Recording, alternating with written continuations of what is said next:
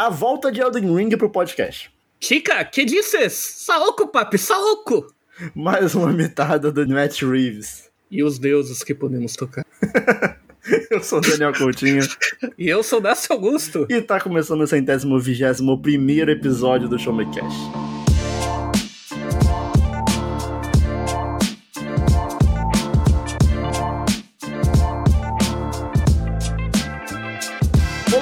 Está começando mais um episódio do Show Me Cash, o seu podcast de informação, tecnologia, jogos, filmes, séries e muito mais. Meu nome é Daniel Coutinho, o host desse episódio, e comigo, Dácio Augusto. Olá, meu querido, como é que você tá, hein? Eu tô bem, cara, eu tô tipo. O que aconteceria no mundo se Dácio tivesse 100% da saúde mental? Eu tô em 95, na verdade. Começa a voar, tá ligado? E começa tudo. Sim. Eu do nada percebi que eu consigo soltar raios pela mão, sabe? Abs não, absurdo, absurdo. Você tá entrando no Gear 5. Caralho. Eu acho que Gear 2, vai. calma, calma, calma. Mas. E aí, Dácio? Final de ano. Esse episódio já é. já faz parte aqui da nossa reta final do ano. É, no, na semana passada a gente teve um episódio falando um pouquinho sobre o The Game Awards, que não deixa de ser um episódio sobre o final do ano, né? Porque a gente tá falando aí sobre a premiação dos melhores jogos que tiveram aí durante o ano. E hoje a gente vai fazer, não, não, diria uma premiação nossa, mas são os nossos destaques do ano. Sim, né? eu, eu até acho melhor a gente falar assim, porque eleger algo como melhor às vezes é um peso muito grande, né? Quando na verdade a gente só quer falar do que ressoou bastante com a gente. Né? Mas às vezes é bom dar uma pegadinha de regra, né? Também não, não vou mentir, né? Chegar e ah, falar, pô, Elden Ring é o melhor né? jogo do ano. Ah, é eu diria falar. o melhor jogo da história. Não, mas enfim. Ah, é. Discutível. Mentira. Discutível. Quer dizer, é, não sei. Talvez. Mas... Eu acho que é um dos jogos que a gente pode colocar como um concorrente nesse prêmio. É, né? tá lá no, tá na prateleira mais alta. Mas não é o melhor nem da From. É, mas o episódio de hoje, é, como a gente já falou, são os destaques do ano de 2022 pra gente aqui. Então, é um episódio só eu e Dácio, episódio só aqui made in house aqui, todo mundo de casa. É, todo a mundo gente vai falar, exato, a gente vai falar sobre é, quatro categorias, né, na verdade, quatro tópicos, né. A gente vai falar sobre o nosso destaque em videogame do ano. É o que, o que acho que a gente vai acabar passando um pouco até rápido, porque a gente já falou bastante sobre videogame nos últimos episódios. É, eu vou passar um tempo um pouco a mais, eu acho, porque o meu jogo, eu acho que a gente não falou tanto assim. Acho que a gente nunca falou, na verdade. Mas também tem o tópico em cinema, né? A gente vai falar um pouquinho dos nossos destaques do, do cinema. E quando eu digo os destaques, é, é um para cada, né? O Dácio vai falar do filme favorito dele, digamos assim, do ano, e eu vou falar do meu filme favorito. É, em série também, né? A temporada aí que mais marcou a gente durante o ano. E para encerrar, uma coisa que a gente não, não fala tanto aqui, é, até porque eu, eu, eu, eu nem sempre me sinto com uma capacidade é, para falar sobre, mas a gente vai falar aqui sobre o nosso álbum musical favorito, né? Eu não sei você, mas é, música é um negócio que eu não consigo explicar muito bem, né? É, é um uhum. negócio que eu apenas sinto e falo, pô, eu gostei. Mas eu não consigo exatamente explicar o porquê que eu gostei. É mais as emoções que evocam a partir daquilo. É, eu acho que essa vai ser uma parte que a gente vai falar muito coração, né? Na verdade. É, pois é. É... Mas é isso. Então a gente vai falar sobre os destaques nessas quatro áreas aqui do ano para 2020 de 2022. Lembrando que o Showmecast ele é um podcast do portal Showmetech, então acessa lá em www.showmetech.com.br que você pode ficar por dentro de todas as notícias semanais envolvendo aí tecnologia, jogos, filmes, séries e muito mais. E também temos o nosso canal no YouTube, então você dá um search lá por Showmetech que você consegue achar vários vídeos também que são complementares às matérias que são lançadas no site. Então você pode também ter, por exemplo, a nossa cobertura do Game Awards, que teve aí é, no começo do mês. Então se inscrevam lá no, no canal e. Aperte o sininho. E aperte o sininho para receber a notificação. É, então é isso, Dácio. Vamos então que tá começando um Show Me Cast de número 121. Vamos lá. É nóis.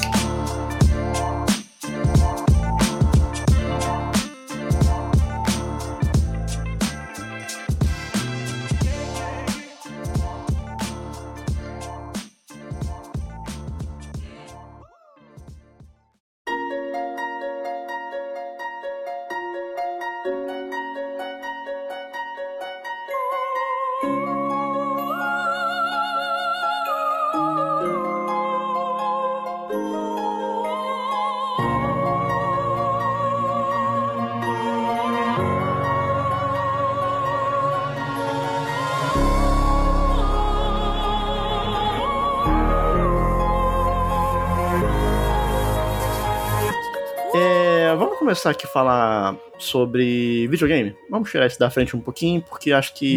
É, principalmente o primeiro jogo que a gente tem pra falar aqui, que eu acho que você pode apresentar ele um pouco melhor, é um jogo que a gente já falou bastante aqui, a gente já é, falou um pouquinho sobre o que, que a gente acha é, dos pontos positivos, mas eu queria que você então fosse mais pelo caminho do porquê que você acha que ele é o seu favorito, né? E primeiro, obviamente, qual que ele é. Certo.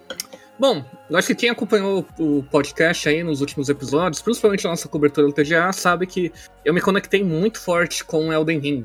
É... Elden Ring é um jogo que, na verdade, quando eu consegui finalmente finalizar, aparecer os créditos, eu tava exausto. Eu tava jogando com os amigos no momento que eu zerei, e a minha reação foi, abre aspas, puta que o pariu, hein? Tchau, gente. Fecha Nunca aspas. mais eu quero jogar isso na minha vida. É. E deletei automaticamente no console. Mas é porque a experiência, por uma pessoa que não é exatamente um, um fã, um adorador da From Software, igual muita gente que gosta de Souls, eu acho que como o próprio Daniel é. Eu. Eu acho que é um pouquinho diferente, assim. Porque, ao mesmo tempo que a, a sensação de matar um chefe difícil é indescritível, talvez seja uma das maiores fluxos de dopamina possível sem uso de remédio ou drogas possível. É... Para uma pessoa que não. que acha um pouquinho. Perdão pela palavra em inglês, o Daniel não gosta, mas é que eu tô esquecendo qual é a palavra em português.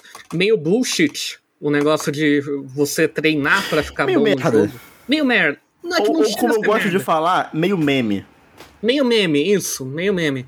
O negócio de você ter que treinar pra ficar bom e passar e ter o senso de completude do jogo, não sei o que lá, eu acho meio meme. Isso. A, a experiência se torna um, um grande pico de altos e baixos que eu acho que eu posso ter em poucas coisas na vida, assim. É, então, Elden Ring especial, eu acho que isso ficou muito mais evidente. Por exemplo, eu amo Dark Souls 1. Só que os picos de altos e baixos deles são muito controlados porque o jogo é mais controlado, né? O jogo é mais fechado. Agora no Elden Ring eu, eu passei horas em Lingrave, explorando, descobrindo caverna, etc, para chegar num chefe uh, achando fantástico assim a construção de mundo aberto do jogo. O quanto explorar é gostoso nele, o quanto procurar peça de mapa é bom, o quanto andar a cavalo, lutar com os inimigos do mapa, explorar uma pequena calabouça legal, para daí chegar num chefe específico que parece que tudo que eu tava aprendendo até ali não tá funcionando, então eu vou ter que parar um pouco e respirar e entender o que, que tá acontecendo. E daí se respirar vira duas, três, quatro, dez horas de jogo parado num chefe. E daí quando eu venço ele, legal. Nossa, venci, agora tem uma nova área para explorar. E daí vai criando esse ciclo um tanto megalomaníaco até, um, um pouquinho de Estocolmo até na minha relação com o jogo, mas de, de alguma forma extremamente satisfatória. Só que daí a toda a experiência do jogo vai mudando conforme você vai chegando no final. Que ele vai colocando uma série de inimigos e uma série de adversários que saem um pouquinho do que o jogo te apresentou até agora. O que, muitas vezes, em vários jogos, seria um elogio enorme. Nossa, ele conseguiu sair do comum. Mas, principalmente, em um chefe específico para mim, foi uma frustração enorme, o, o Gigante de Fogo. O Gigante ah, de Fogo. sim. Sim, sim, sim, sim. Ele, para mim, é o ponto mais baixo do jogo. Sim, é muito complicado, o HP é enorme, etc. Mas não entrando nas partes técnicas, design, etc.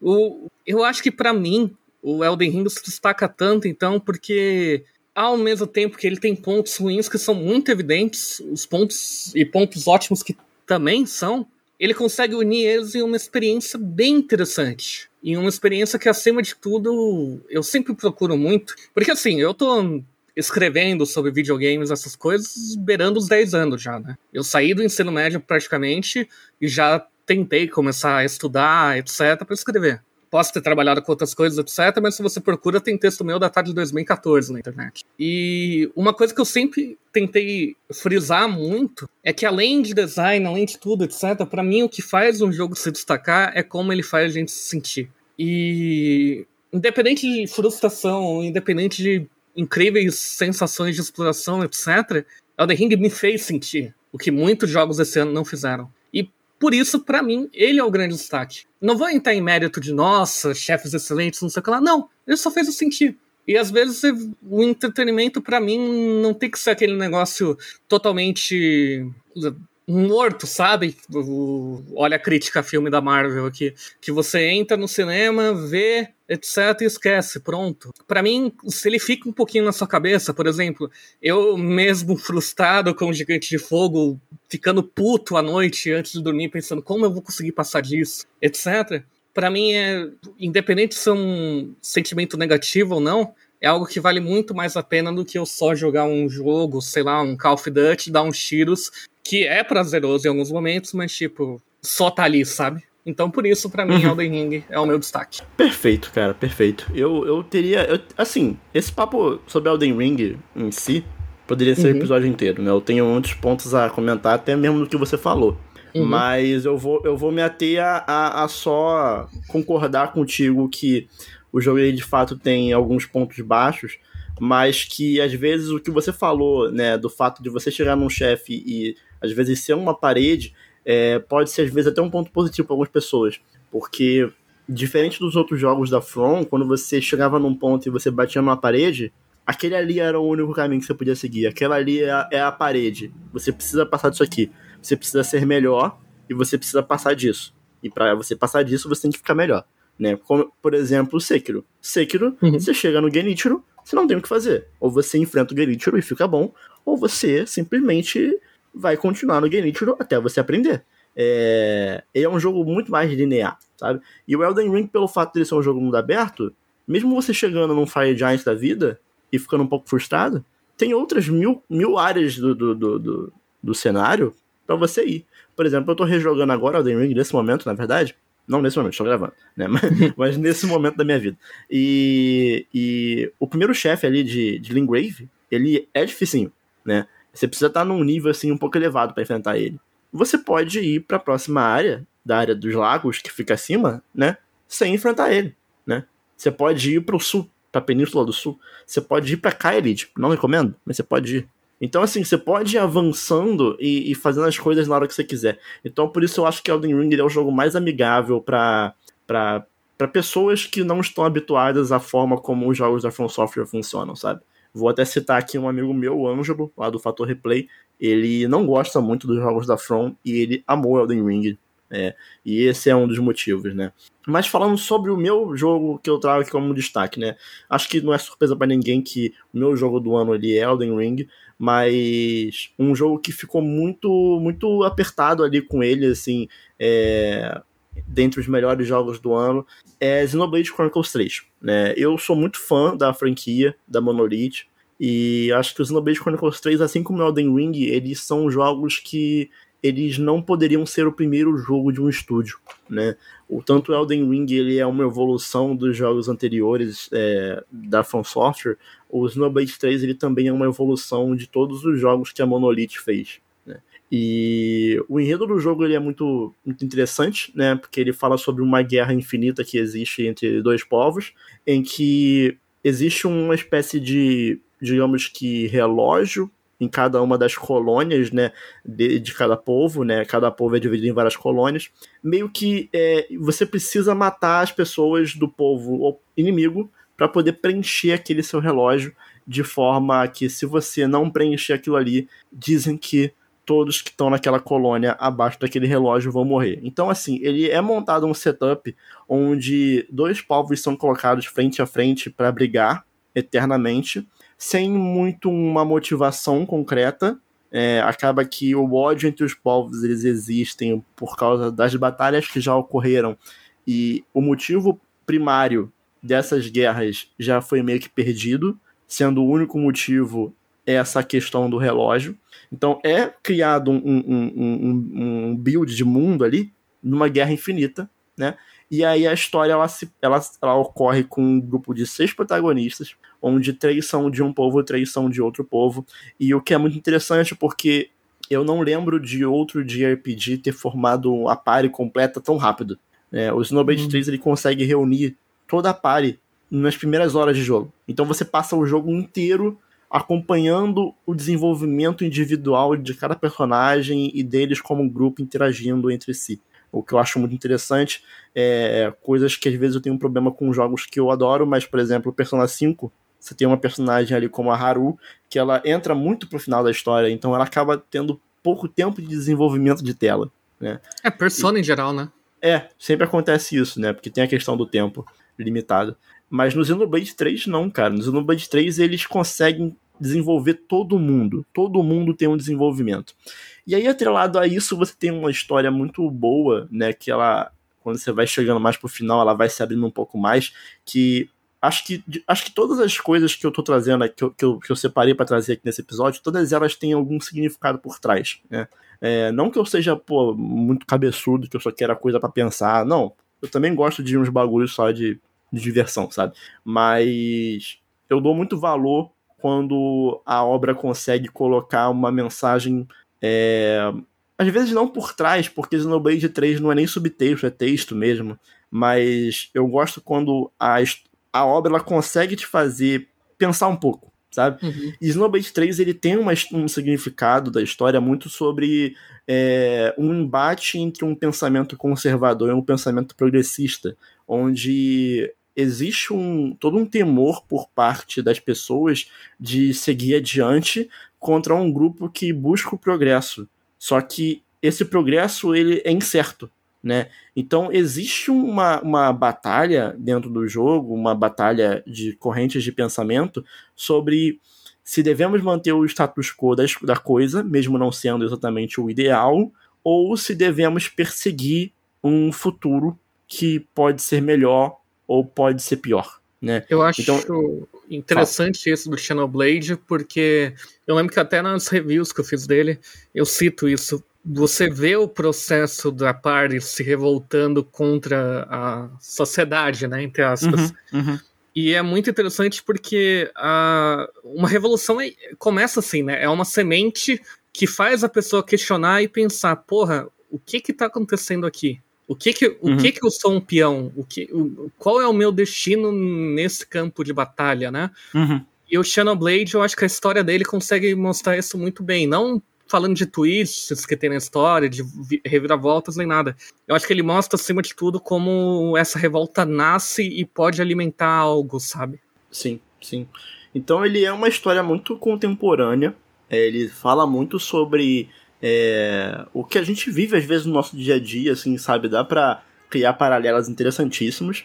E a história ela é muito bem construída, a narrativa dela é muito boa, né? Ela constrói os personagens de uma forma de, até meio que manjada, sabe? Que utiliza recursos de flashback, mas eu não vejo problema nisso porque é um recurso que ele é manjado, mas ele super funciona, né? E atrelado a isso tá o fato de que, como eu falei no começo, o Xenoblade 3 ele é um aperfeiçoamento da franquia, né? Então ele vai misturar tudo de bom que tem no Xenoblade 1 e no 2 e vai trazer o melhor que há da Monolith, é, tanto em questão de narrativa quanto em questão de mecânica. Então, assim, o Xenoblade 3 ele é ele é, eu não diria a conclusão, porque vai, ter mais coisa, mas ele é a evolução de uma franquia que eu já amava, né? E, e talvez ali seja tranquilamente um dos meus, meus RPGs favoritos da vida. Então, tanto que na categoria de melhor RPG no The Game Awards, eu concordava mais em Xenoblade do que em Elden Ring. Porque eu talvez ache Elden Ring um jogo melhor. Mas como RPG, acho que o Xenoblade ele me agrada mais. Mas é isso. E aí eu já queria partir para o segundo tópico, né? que é falar um pouquinho dos filmes, Dácio. Você quer falar um pouquinho sobre o seu primeiro. sobre o filme que você trouxe aí? Vamos lá. É... Eu gosto muito de quadrinhos. E eu detesto hominho de quadrinhos no cinema, como vocês bem sabem. Então, quando eu tive a oportunidade de assistir o The Batman, né? O Batman, do Matt Reeves, eu fui com alguns sentimentos mistos em entrar na sala de cinema ou na minha cama, né? Já que eu vi pelo quando chegou no HBO Max. É... Daí eu simplesmente saí muito surpreso, porque o que o Matt Reeves e o Robert Pattinson fazem, na verdade, foi um. Não foi um filme de hominho. Embora o ato final acabe tendo algumas coisinhas que são uma situação de filme de hominho. Uma grande catástrofe, né? Etc, blá blá, mas acho que. Existem certas situações que a gente não tem como escapar se a gente tá fazendo algo mainstream. Eles têm que colocar alguma coisa do tipo, porque senão eles podem estar tá beirando uma situação difícil na aprovação interna do estúdio. audiência teste, etc. Que entendo com naturalidade isso e não vou citar como uma grande crítica. Mas tirando esse ato final, o que temos nesse filme é uma abordagem completamente diferente do Batman, em que em vez dele ser um o, o fodão, né, com perdão da palavra, que ele normalmente é, ele é um, um jovem com muitos problemas que falha, e falha muito, assim. E acima de tudo, ele é um detetive também. Então, na verdade, ele é muito mais um thriller, um drama, do que um, um propriamente um filme de ação. E, cara, esse é o Batman que eu gosto dos quadrinhos, esse é o Batman que eu sempre procurei. Então, eu não tenho como dizer que eu não fiquei feliz com esse filme. E que, por mim, ele seria o único filme de super-herói que existiria no meu mundo ideal, assim, sabe? Talvez os homem do Sam Raimi também. Mas o, o The Batman, assim, bateu muito cê, bem Você bota acima dos Batman do Nolan? Cara, muito, muito, assim, muito, é, né? absurdamente. O... É muito bom, o filme tem sequências incríveis e não é só a situação de ser o Batman, sabe? É a própria qualidade como filme. A cena do Batmóvel não é só o Batmóvel, é todo o enquadramento, é todo o design de som da cena. Faz parecer que ele é uma criatura, não é só um carro, sabe? Você entende o medo de quem ele tá perseguindo. Eu acho que é legal que é botar um pouco em discussão o próprio personagem, né? Acho interessante fazer isso. No, no, no caso, no cinema, né? Uhum. Até porque nem nos quadrinhos ocorre muito, né? Por mais que a gente fale que, nossa, quadrinhos são melhores, etc. A verdade, a verdade é que, vamos lá, 90% do que tem do Batman é um negócio que tá tentando vender para grandes audiências. Então, não tem como fugir muito, sabe? Eu, abrindo um parênteses aqui, eu sei que eu sou um nicho muito específico de quem gosta de super-herói, sabe? Que não é o quem tá procurando o Massa Velho, o Gozolândia. É o que tá procurando só um investir uma certa situação, uma análise de como seria o papel de um homem que realmente decidiu se vestir de um morcego e sair na noite de Gotham, sabe? E isso não é o comum. Não tô falando, nossa, sou hipster, mas assim que é uma coisa que, em geral, no mercado, não é o público-alvo. Então, ver que isso conseguiu chegar de alguma forma ao cinema foi muito legal, principalmente com um dos meus heróis favoritos. Então, eu saí muito satisfeito e me marcou por isso. Posso fazer uma propaganda aqui? Pode. É. Splitcast, meu podcast. A gente tem o quadro Zona de Conforto, o episódio 19. O Dácio tava lá, foi convidado. E a gente conversou um pouquinho sobre Batman. A gente, na verdade, falou. A gente falou até pouco sobre o filme em si, mas a gente falou muito sobre o personagem. E eu acho que é um papo que conversa bastante com as temáticas do filme e é uma versão um pouco estendida do que a gente tem de tempo agora para falar um pouco sobre. E eu, eu acho que foi, foi um bom bloco. Foi um bom bloco ali. É, então, e também aquilo ali foi pré-eleição e a gente tava num Sim. momento meio, né? Enfim. Uhum. É, eleição, eleição, eleição, pelo amor de Deus. Negócio que agora eu pensei, eu tô totalmente em caráter aqui, eu, eu mantive minha opinião do Batman sim, igual. Sim, sim. sim. Muito bom. E falando um pouquinho sobre o filme que eu coloco como destaque do ano, trouxe aqui pro podcast o Tudo em Todo Lugar ao mesmo tempo. É, é um filme que também ele traz um, uma, ótimas discussões que é, eu fico até um pouco. Um, eu, eu, eu, tenho até um pouco de pena de falar sobre esse filme de uma maneira um pouco rápida, sabe? É, porque eu sinto que para fazer jus à, à qualidade que esse filme traz e ao tipo de discussão que ele traz, eu, eu precisaria de mais tempo para, enfim, para falar um pouco mais sobre, né, sobre os detalhes dele, porque ele é um filme que ele tem um enredo muito interessante. Ele fala sobre uma mulher que ela, enfim, é, é a, a Michelle Yeoh e ela ela vive uma mulher chamada Evelyn que ela tem uma vida meio ruim. Ela é uma imigrante chinesa nos Estados Unidos que é dona de uma lavanderia e basicamente tudo na vida dela não tá indo muito certo, né?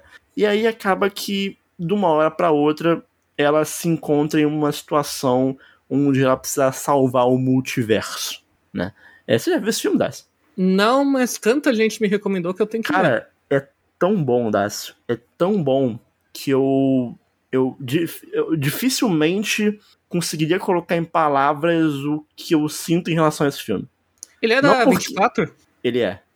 é. E, tipo assim, não é, não é porque é o melhor filme que eu já vi na minha vida. Não, não é. Mas é que ele é um filme que ele tem tantas camadas que se eu assistir ele várias vezes, eu sinto que toda vez que eu assisto ele eu entendo um, alguma coisa nova que ele quer me falar, sabe?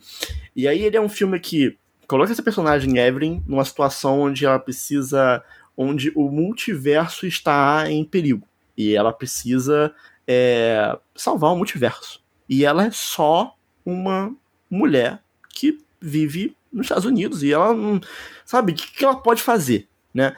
E aí o filme ele, ele, ele traz muito essa questão. É, primeiro que é o melhor filme sobre multiverso que existe, assim. é, pô, Doutor Estranho, desculpa, mas você tem três universos, né?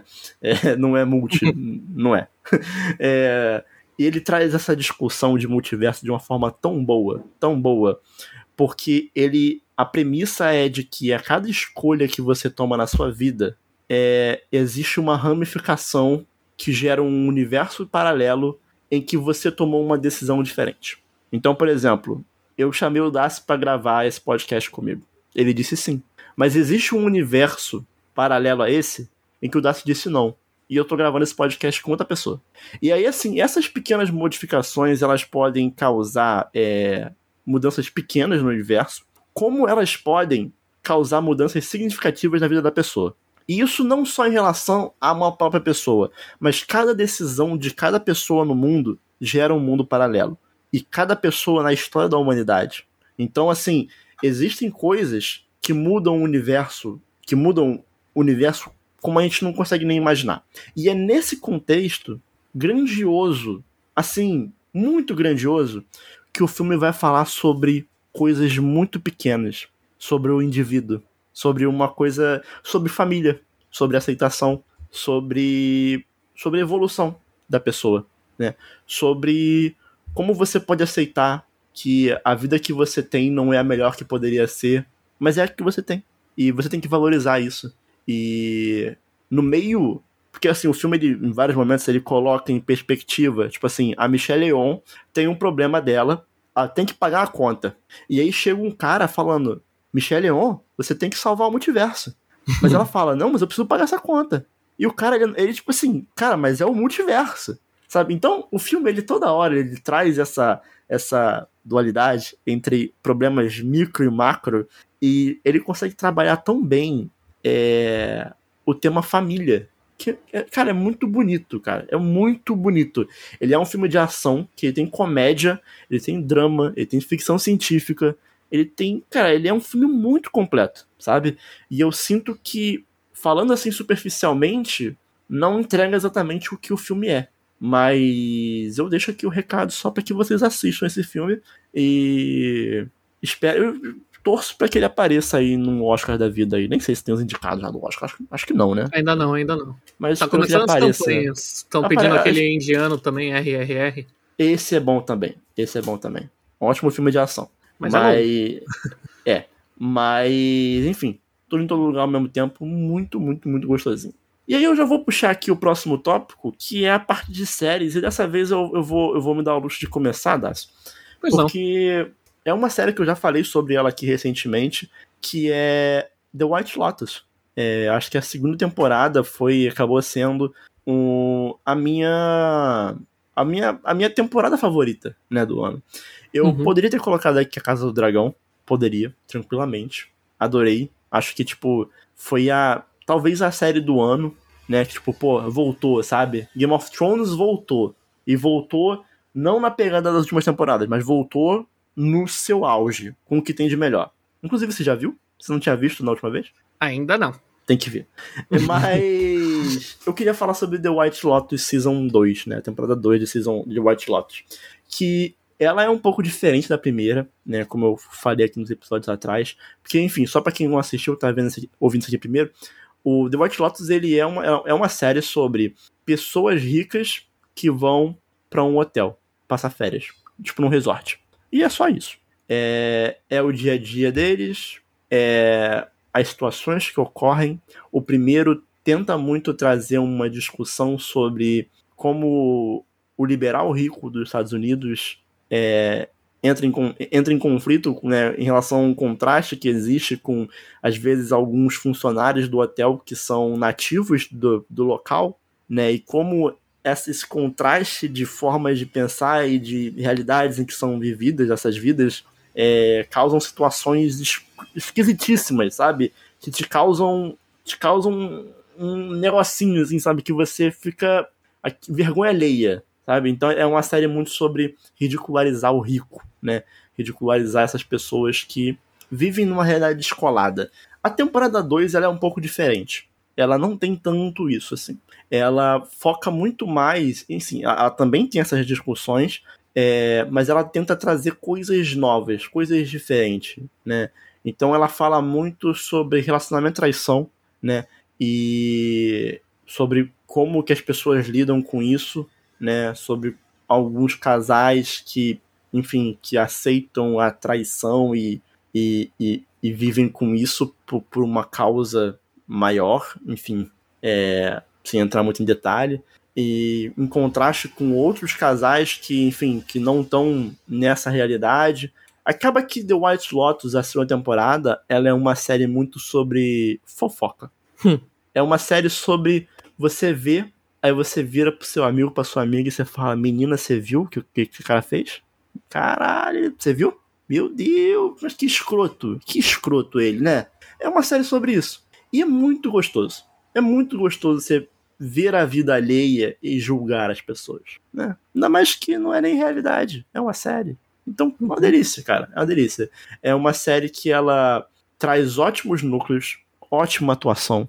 Os atores são sempre, pô, ótimos. É, novamente, é, como eu expliquei na, no episódio sobre a primeira temporada, a temporada 2 ela é um, são novos personagens, então é uma situação nova do zero. Então ela funciona como se fosse uma antologia ali, onde cada temporada ela é uma, uma situação. Só existe um núcleo específico que eu não vou dizer qual é, mas que vem da primeira temporada. Então, recomendo muito The White Lotus. Vejam a primeira temporada, vejam a segunda vejam como os ricos são babacas e como existe gente escrota no mundo. E. Mas vejam eles também em situação merda, né? Que é uma delícia. Parece interessante mesmo. Eu, é muito bom. A série que eu vou comentar também já foi citada no podcast, mas acho interessante. Inclusive, só de interromper, eu acho que a gente falou dessas duas no mesmo episódio. Foi, que eu acho que foi os destaques de novembro. Novembro. Acho. Ou outubro.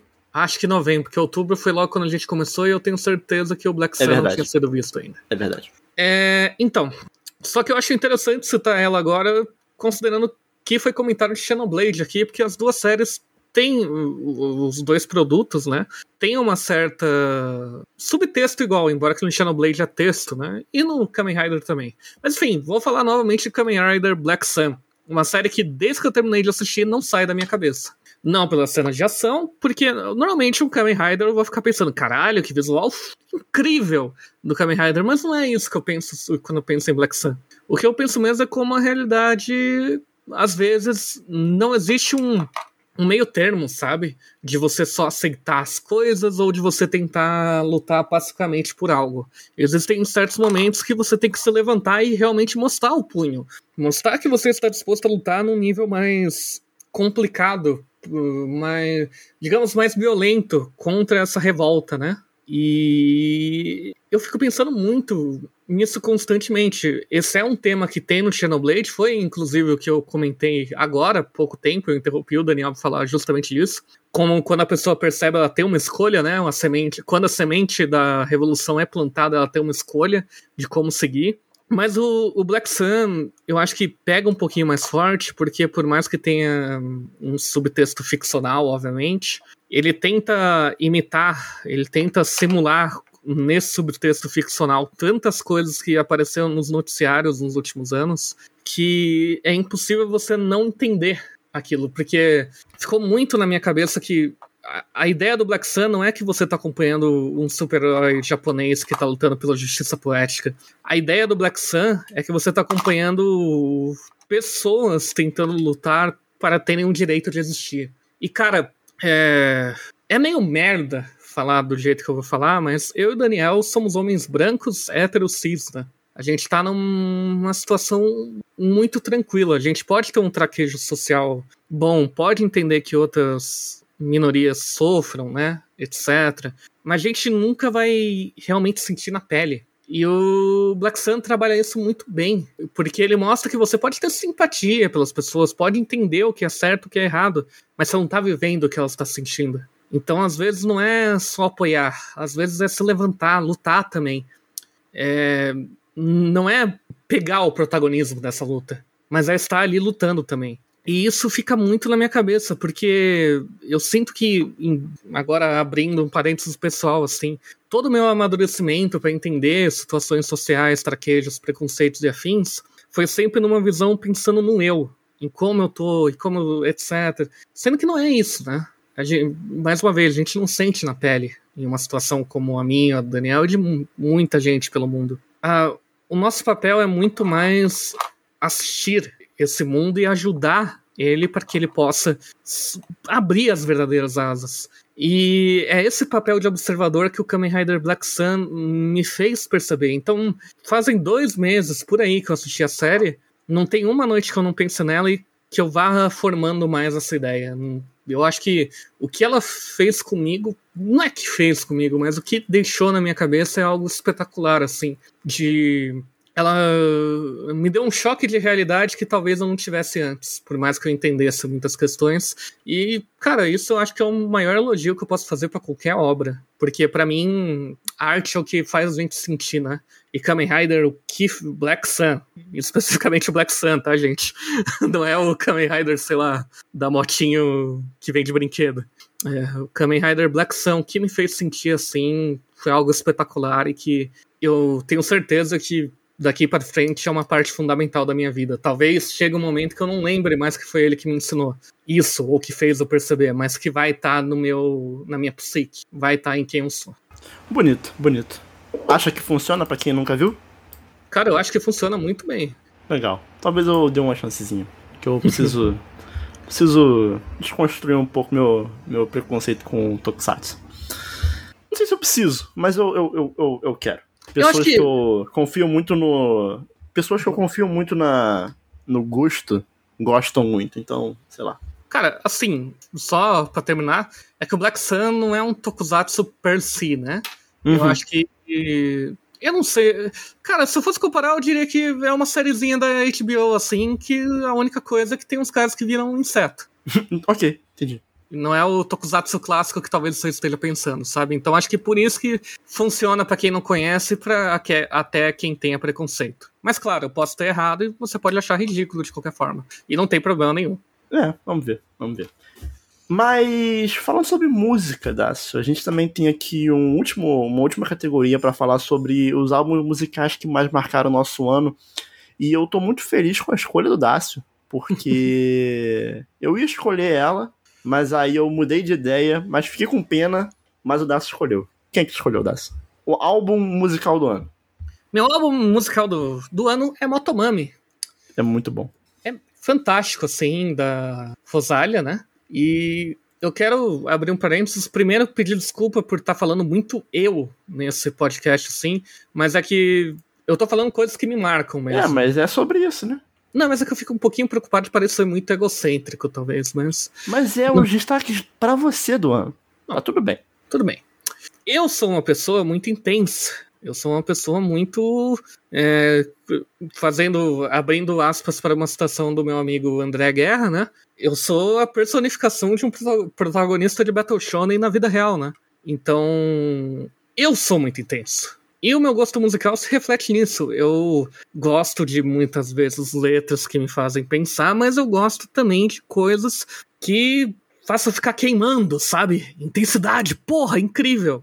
E a Rosália, no Motomami inteiro, consegue passar pelos dois cenários de uma forma absurda, assim. Tem momentos impressionantes, mas a, eu acho que não tem como descrever além da faixa que abre, né? Que é o Saoko, que é uhum. Uhum. Chica, que disse? Saoko, papi, Saoko. Em contraste, tem a última, que é Sakura, que é uhum. muito lá embaixo. Sim, e daí fica esse grande jogo, né? Só que eu acho que é justamente isso a grande situação. Você escuta, muitas vezes talvez você nem pegue muito da letra, até porque Saoko, por exemplo, né? Saoko, papi, que disse? É meio difícil de entender, pelo menos nas primeiras vezes, algum significado, mas a grande questão é que a construção, a eletrônica meio pesada, tudo faz a sensação que me passava toda hora que eu queria sair gritando na rua, fazendo soquinho no ar, sabe? E, cara, é, é fantástico isso. E daí na Sakura eu já quero ficar mais é, deitado, contemplativo. E esses altos e baixos, essas sensações, para mim, nenhum outro álbum no ano fez. Tem, eu esqueci o nome do da Taylor Swift que saiu esse ano. Midnight. Midnight. Mas a Taylor Swift sempre é uma sensação de fossa, né? O... Eu, eu, te, eu, tenho, eu, eu, tenho uma opinião sobre Taylor Swift, mas que eu vou. Eu vou. Não, deixa pra lá. Não, Tudo bem. Não. Que é uma fossa, etc. E meio contemplativa. E daí o, o, pessoal fica fazendo análises muito complexas, falando de era, não sei o que lá. Só que na verdade ela só tá fazendo o álbum dela e ganhando dinheiro dela. No, hum, fim, a, no fim, a Taylor Swift ela é a MCU da música. Sim, é isso. Ela vai no safe, safe, o mais safe possível, o mais comercial possível. E o pessoal, né, convenhamos que talvez dê muita atenção para isso como se fosse uma grande obra de arte. Mas a gente não vai entrar nesses tópicos porque a gente vai perder ouvintes. Agora, o... a Motomami eu acho que faz o caminho contrário. Tem, claro, um conteúdo comercial. Acho que a própria batida, um tanto mais eletrônica, que é muito comum em coisa que está sendo popular hoje em dia, é um reflexo disso. Mas ao mesmo tempo, são coisas que estão em um espectro tão fora do que eu ouvi durante o ano e acho que nos últimos anos que eu não tenho como não sentir que, meu Deus, é isso. Eu quero ser Motomami. eu acho que acho que a Rosalie ela, ela acerta em trazer é, algum, algum. É Rosalie, algum, né? Não Rosália. É. Ela, ela, acho que ela acerta em trazer algumas, alguns outros gêneros pra roupagem do pop. Uhum. Sabe? Então ela pega um pouco do flamenco e ela traz para um pop. Ela pega coisas de Porto Rico, da Espanha, e ela traz para um contexto mais é, próximo da gente, né? E eu acho que ela consegue equilibrar muito bem esses dois lados, né? E que é um lado um pouco mais agressivo e um lado um pouco mais suave, né? Eu acho que até vem do, do título de Motomami, né? Que Uhum. O motor seria o lado mais da liberdade, né? Enquanto o Mami é um lado mais suave feminino, né? Então ele é um álbum que ele tem essa alternância, né? Que o Das está falando, de ser mais suave, mais agitado, e ele consegue trazer um, uma mistura de diversos ritmos que eu, eu acho maravilhoso, cara. É, ele tem uma pegada meio latina, ele tem uma pegada de reggaeton, de, de flamenco, de pop, para mim eu acho incrível, assim. É, é muito bom. Inclusive, em próprio Saoko tem uma parte que do nada a música vira um, um free jazz. Tá Sim. Tá e é absurdo, absurdo. Acho muito, muito, muito bom mesmo. E o seu álbum, Daniel? Cara, o meu álbum, de novo, poderia ter trazido o Motomami, não, não trouxe. Mas em contrapartida eu decidi trazer o álbum que eu mais ouvi do ano, né, segundo o Spotify, que é o álbum The Gods We Can Touch, da cantora pop norueguesa Aurora. E a Aurora, ela é talvez a primeira artista que eu tenha acompanhado o início, sabe? É, eu conheci a Aurora em 2015, 2016, que foi na época do lançamento do primeiro álbum dela. É, por acaso eu conheci. A primeira música que eu conheci dela foi Warrior, né? Que foi uma música que tava no FIFA 15. Hum. E eu pensei, cara, que música boa. E assim, porque o FIFA, se tem um negócio que o FIFA não decepciona, é trilha sonora, né? O FIFA, ele foi responsável por formar muito da minha. Da, do meu gosto musical. Tem muita música ali que eu ouço no jogo e depois eu vou ouvir mais sobre o artista e eu acabo conhecendo muito artista bom, né? E, e aí eu comecei a. Eu conheci a Aurora, comecei a acompanhar. Eu fui no primeiro show dela no Brasil, na época da turnê do primeiro álbum, que foi um show bem pequeno. Né? Ali no, no Porto do Rio de Janeiro. Foi uma cantora que eu acompanhei todos os lançamentos, todos os álbuns, então eu de fato realmente gosto muito. E, e foi interessante acompanhar a evolução da artista, né? Porque a Aurora, ela também é uma artista que ela quer trazer uma mensagem. Ela, quer, ela sempre tenta trazer alguma coisa nas músicas dela, sabe? E a maioria das músicas da Aurora não são sobre ela, o que é algo muito comum hoje em dia na indústria da música. Se você for pegar principalmente a indústria nacional, que é o que eu mais acompanho, na verdade, é muito sobre o indivíduo. É sobre o indivíduo se relacionando com o meio. Enquanto se você pegar na década de 70, Chico Buarque e Caetano cantavam sobre o meio e não sobre eles. Uhum. Então, a Aurora traz essa pegada mais de falar sobre o meio, sobre não como ela passou por uma situação, né? O que é válido também. O álbum que eu mais gostei do ano passado foi o álbum da Billie Eilish, o Happier Than Ever, que é um álbum completamente pessoal, sobre ela se aceitando. Mas o The Gods You Can Touch e os outros álbuns da Aurora, eles trazem um outro tipo de mensagem que é mais sobre o meio, sobre o mundo, sobre é, no último álbum teve uma discussão, teve muita discussão sobre meio ambiente, né? Tem uma música que ela canta que é, o refrão da música é que a gente não pode comer dinheiro, né? E a música ela, ela é sobre isso, ela fala sobre é, como a gente precisa tentar viver minimamente em paz com o meio ambiente, porque senão não adianta a gente ter dinheiro, é, a gente não vai ter como comer dinheiro, né? E aí, enfim. Então ela tem uma pegada meio socioambientalista, ao mesmo tempo que esse último álbum ele apresenta uma nova evolução da cantora, trazendo uma discussão mais sobre é, defesa de minorias. E aí ela faz defesa de diferentes minorias. É, tanto que tem uma música né, que fala muito que o nome da música é Cure for Me, né, que ela no refrão diz que não há cura para ela, né? E quando ela diz para ela, ela não tá falando dela. Ela tá falando de toda a comunidade LGBTQIA+, principalmente pelo fato do país onde ela vive, que é na Noruega, ainda ser permitido o tratamento como doença, né? Uhum. O tratamento psicológico como se fosse uma doença mental, a pessoa ela ter uma orientação diferente de hétero, né? Então, ela traz muito é, de uma discussão que às vezes está até um pouco longe da minha realidade.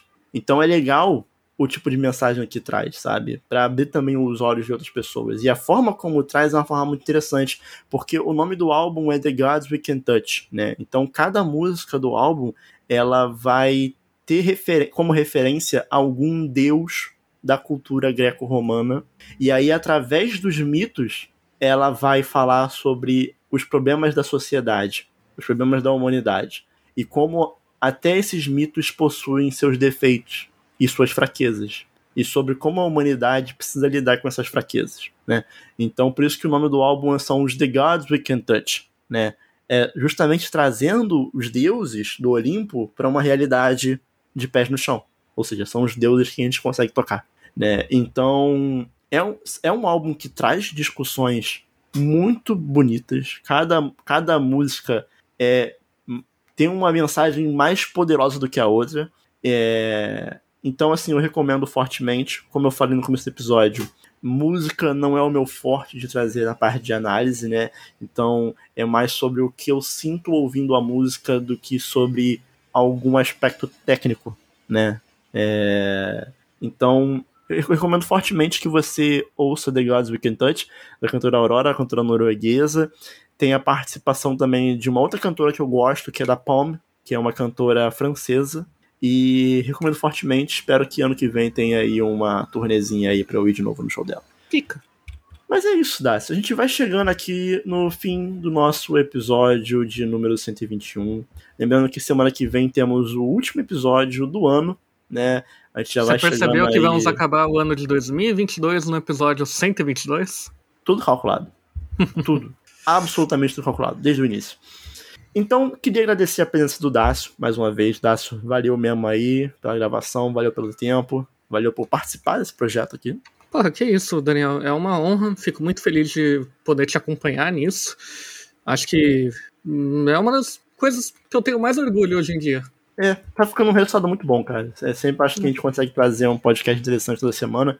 É, o que é desafiador. Coisas semanais Sim. são desafiadoras. E se você quiser seguir nossas redes sociais, você pode seguir lá no Twitter em arroba e arroba ACBGS. Você pode seguir também o Showmetech, você seguir lá pelo Showmetech nas redes sociais. É, lembrando, novamente, óbvio, O Showmecast ele faz parte do Showmetech, então você acessa lá www.showmetech.com.br para ter acesso às notícias ali de informação sobre tecnologia, jogos, times, séries e muito mais. E, e é isso. É isso, Dácio. Acho que a gente fica por aqui hoje. Até semana que vem a todo mundo. Um abraço, um beijo e até o próximo episódio. E Feliz Natal!